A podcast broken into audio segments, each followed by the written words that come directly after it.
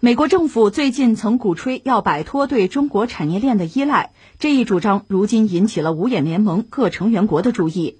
英国智库亨利·杰克逊协会五月十四号发布了一份四十八页的报告，这里面详细阐述了五眼联盟对中国产业链的依赖，以及他们认为要如何摆脱中国产业链。报告分析了五眼联盟的情况，指出其中英国和美国是净进口国，其余三个国家是净出口国。但是，由于国际经济的特点，全部五个国家都高度依赖商品进口，进而产生了一个问题，那就是五个国家对进口的依赖程度如何。报告指出，五眼联盟依赖中国八百三十一种不同出口产品，其中两百六十种是关键国家基础设施所必须的。根据报告，这些产品包括笔记本电脑和手机等电子产品、抗生素、止痛药、抗病毒药物所必需的医疗成分等。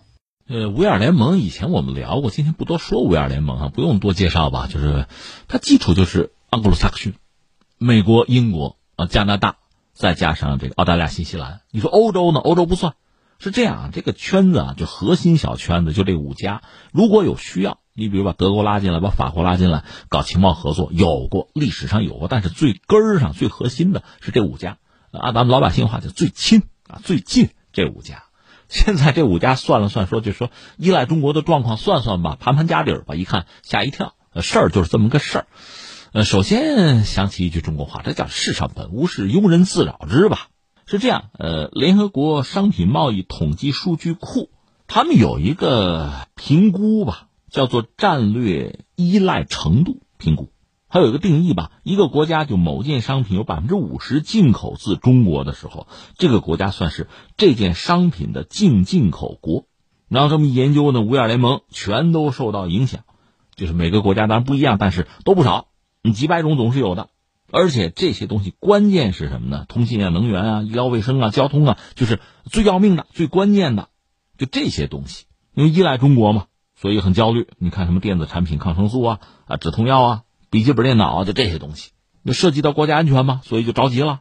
那怎么摆脱中国产业链？就是这个五眼联盟啊，我们怎么办？怎么摆脱中国？呃，想办法吧，找几个高人给出主意嘛。找了三个人，一个是加拿大保守党的联合创始人、前国防部长、司法部长，叫做麦凯。他给出什么主意呢？就是说限制和中国等不可预测国家的贸易，重新考虑加拿大对中国的立场。要和朋友们抱团合作，这是加拿大保守党的这位啊出的主意。还有一位呢，就美国共和党一个参议员，就这个卢比奥，这反华先锋啊，这是我们熟这位啊。他给什么主意吧？以联盟为中心，提高战略弹性。他说：“我们如何应对中国，将决定二十一世纪的面貌。”我看了看，他还算说了几句话，说联邦政府就美国嘛，需要加大对工人、设备、技术的生产性投资，建立工业的优势。他说：“从五眼联盟到各国，一个五 G 通信市场正在形成，这可以帮助打压华为。”还有第三位是英国的外交事务特别委员会的一个成员，怀特岛议员，叫做希利。他说什么呢？说要改革世贸组织，改变中国作为发展中国家的定位，建立一个强力框架来评估战略发展，并制裁窃取知识产权的中国企业。哎呀，这评价两句哈，一个是什么呢？一个是全世界。咱们就说产品对中国的依赖，这是有目共睹的。美国也好，包括其他一些发达国家、欧洲国家、日本都有这样的这个电视节目啊，或者有人做这个实验啊。印度也有，就是我不用中国产品，我看我能不能活下来，很难。最逗的是日本嘛，那可能是个喜剧节目，有一喜剧演员一哥们儿到他们家里，就是来中国的东西就搬走，搬走，搬到最后内裤都得脱下来了。这怎么说呢？一个是我们得说，呃，这个世界对中国的依赖，可能我们中国人。了解的不多或者关注的不够，确实是这样。因为我们生产的东西真的是很多，我们是为整个世界在生产，而且里面很多技术含量不高。但是人呢，吃喝拉撒睡离不开这些消费品、耐用消费品，我们生产的太多了。一个呢，我们要说，我们大量的资源是投到这儿啊，我们很多人啊，辛辛苦苦啊，很多农民工啊，背井离乡啊，甚至我们还承担了很多，比如资源、能源的消耗，甚至污染啊。所以我们才为世界生产这些东西，应该叫做物美价廉，这是中国对世界的贡献，应该得到尊重和感激的。但这个怎么说呢？也是因为这几十年中国改革开放以来加入这个全球的分工体系之后，那你肯定是从最基础、最辛苦的，从这个位置做起，一点点往上走。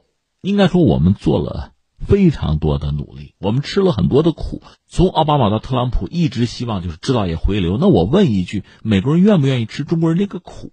就我们的农民工吃的这个辛苦，你愿不愿意？你愿意，他必然能回去；你要不愿意，他怎么回得去？事儿就是这么个事儿。所以，实际上你说五眼联盟也好，其他国家也好，对中国产品有依赖，它不很正常吗？说的再直接一点，你不是懒吗？你不好日子过惯了吗？以前我们也讲过，西方国家说到底，你的发达是怎么来的，自己心里真不清楚啊，就是有点老底儿嘛，然后高福利，吃光喝尽，你说你还能剩下什么呀？我们只能说这个五眼联盟都没有例外而已，这是一个我们要说的，感慨一句。最有意思的第二啊，就是说你想甩掉中国，甩掉中国无外乎两个办法嘛，一个办法你找到一个能替代中国的，要么你自己来。请了三位专家，三位大神级的人物，我看了看，我就觉得卢比奥说的多少靠点谱，就是美国嘛，投资嘛，制造业想办法嘛，这还算沾点边剩下的你觉得有一句靠谱的话吗？你既没能找到一个，其实你也找不到一个能够替代中国的国家，让它成为新的世界工厂。你不买中国货，买他的货，你找不到。